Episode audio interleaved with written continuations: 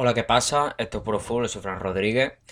Y hoy, como, como estoy haciendo en la, en la Champions, voy a hacer ese episodio hablando de, haciendo el resumen de estos partidos que, que se han dado este martes, de esta jornada de martes, y haciendo la crónica en este caso de- del Borussia Mönchengladbach contra el, el Real Madrid que quedó 2 a 2. Así que vamos primero con, con los resúmenes de, de los partidos que no he tenido la posibilidad de ver. El primer partido del que voy a hablar es el Lokomotiv de Moscú contra el Bayern de Múnich, que acabó 1 a 2. León Goretzka puso por delante a los, a los bávaros con un gol en el minuto 13 a asistencia de Benjamin Pavard. Pero en el 70 Miran Kuz puso, puso el empate para, para, para los rusos. Y en el 79 lo remontar el Bayern de Múnich con un gol de Joshua Kimmich a pase de Javi Martínez. El siguiente del que voy a hablar es el mismo partido, el partido de- del mismo grupo que, que el Bayern y el Lokomotiv de Moscú, que es el Atlético de Madrid contra el Fútbol Club Salzburgo, que quedó 3 a 2 para, para el conjunto local, el Atlético de Madrid.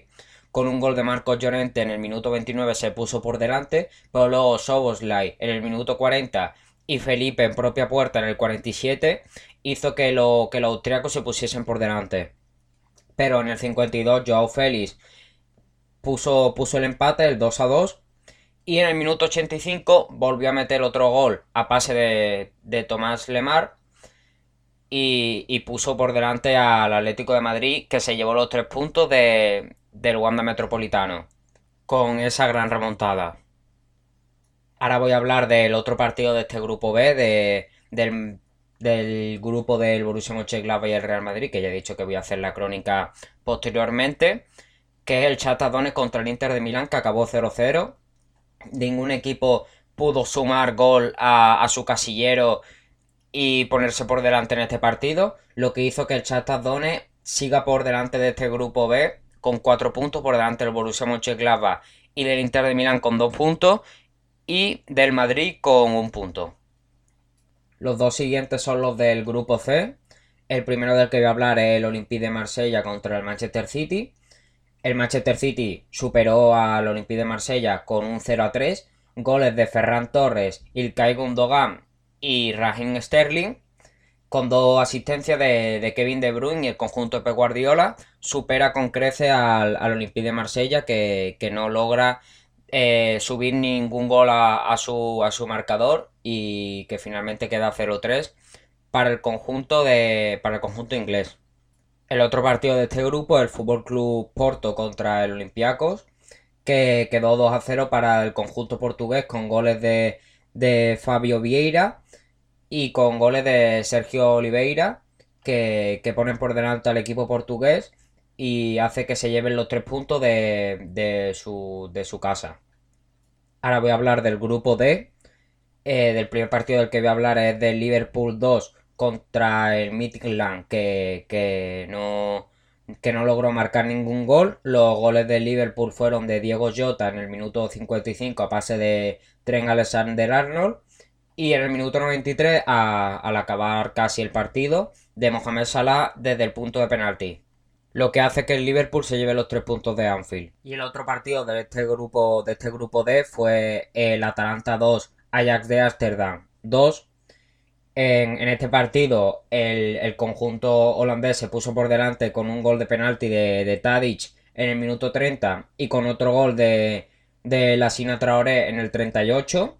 Esto, esto ponía un 0-2 favorable al, al conjunto holandés an- antes en la primera parte y en la segunda parte Duban Zapata puso en el 54 eh, un gol para, para el conjunto italiano y otra vez Duban Zapata en el 60 puso ya el empate definitivo. Y ahora voy a pasar, como ya he dicho, con esa crónica o análisis del Borussia Mönchengladbach 2, Real Madrid 2, que fue el, otro partido del grupo B que no, que no he resumido.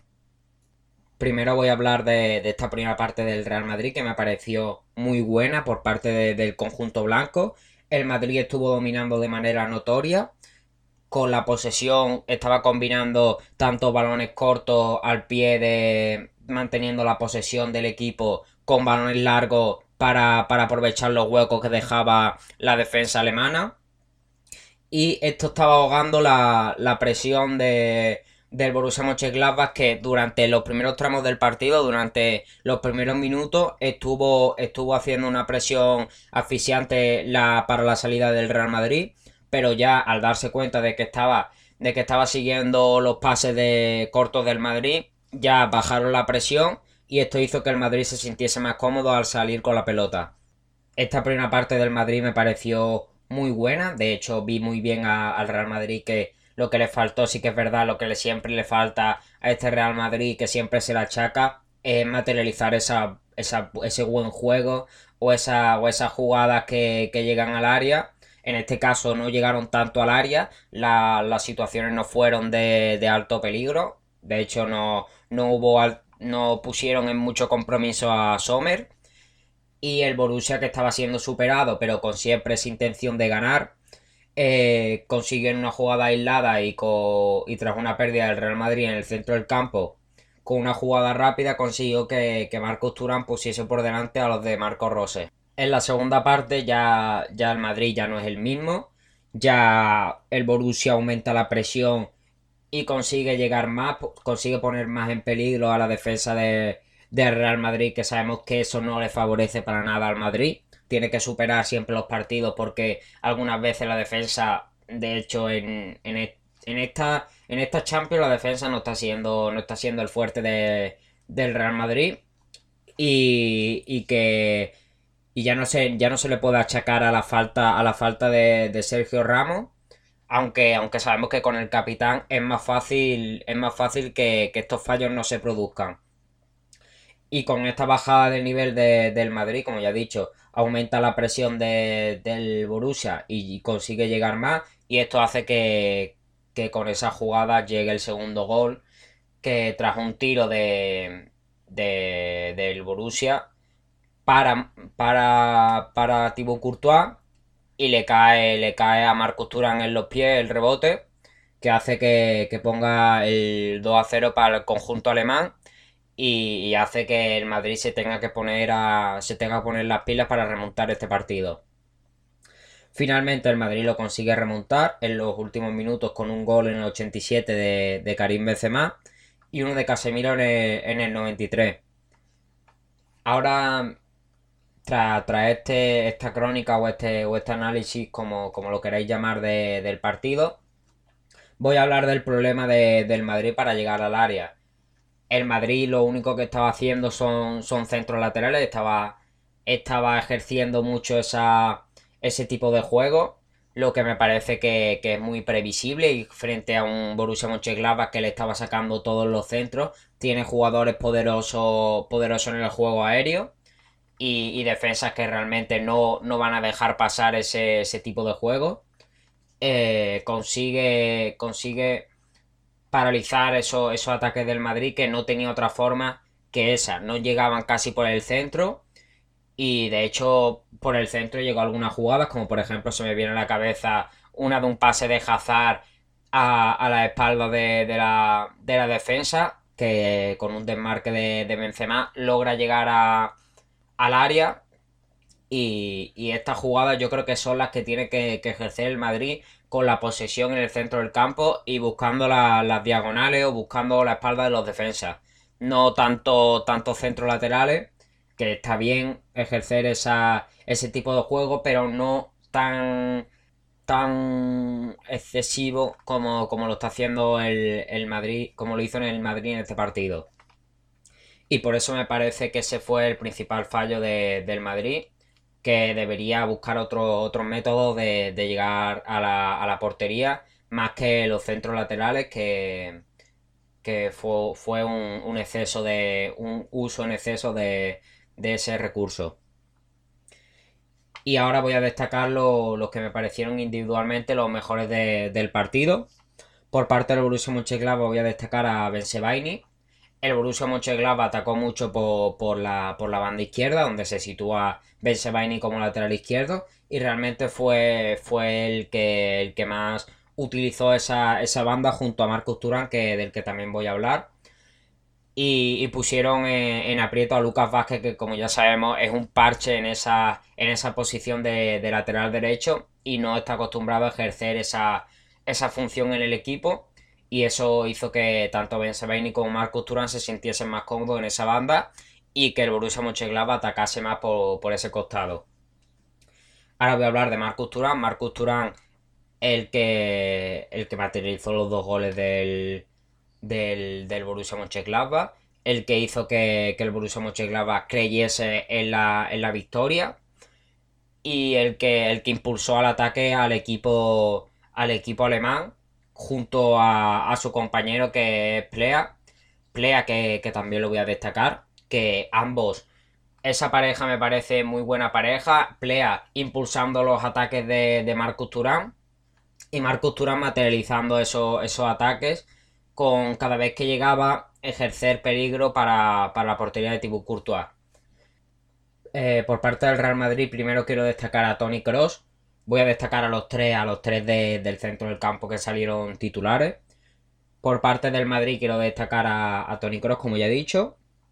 Tony Cross que no perdió ningún balón, o por lo menos yo no recuerdo una pérdida de balón en el centro del campo, que es una de las cosas que caracteriza al jugador alemán el asegurarte esa, ese tipo de juego de, posesión y asegurarte que, no va a perder balones.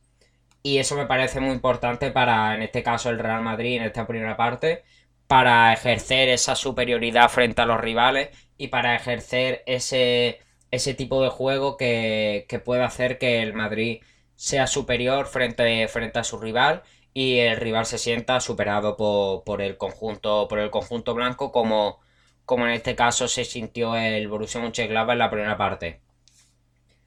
Como ya he dicho, voy a destacar a los tres centrocampistas, así que voy a destacar también a Fede Valverde. Fede Valverde, que como yo ya dije en el clásico, soy muy de Fede Valverde. Me encanta Federico Valverde, me encanta el pajarito, porque es el jugador que puede ejercer esa presión, es un jugador que con ese físico es el que te va a guiar la presión al rival, el que va a ahogar más la salida de balón del rival. Un jugador capaz de defender, capaz de atacar, capaz de llegar desde, desde, media, desde media distancia. Me parece un jugador completísimo, me parece uno de los jugadores más importantes de este, de este Real Madrid que le da tanta importancia al centro del campo como, como, lo, hace, como lo hace siempre Zinedine Zidane. Y por eso quiero destacar también a Casemiro. Casemiro que siempre tenemos acostumbrado a ver en esa función defensiva que, siempre, que siempre le caracteriza. Pero en este caso, como ya he dicho, se quedó en muchas ocasiones por, detrás cuando los defensas subían en el caso de, las últimas jugadas. Pero en las ocasiones de gol, él fue el que puso el segundo gol y el que dio el segundo gol en ese.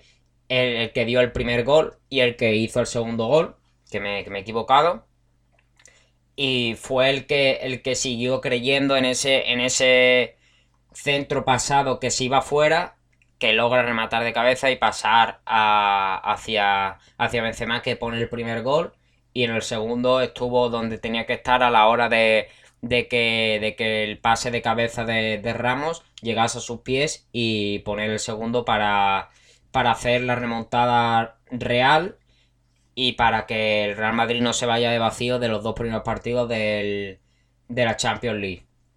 Aunque esta, esta situación es preocupante para el Real Madrid, como, como ya he dicho, va último de su grupo con tan solo un punto.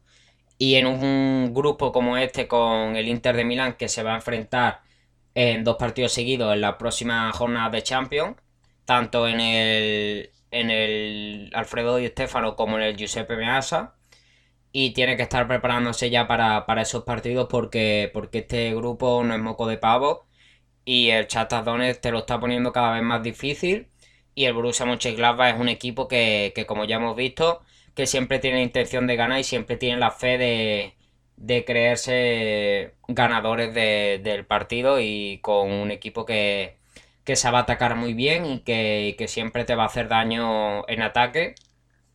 Y por eso creo que el Madrid debería haber cuidado más esa, esa faceta defensiva y que ya le sirva para, para, la, para la siguiente jornada con, el Inter para las dos siguientes jornadas con el Inter y para ya lo que queda, lo que queda de fase de grupo de Champions, que son equipos, los, los tres que le ha tocado que saben atacar muy bien y por eso deben tener cuidado en la faceta defensiva.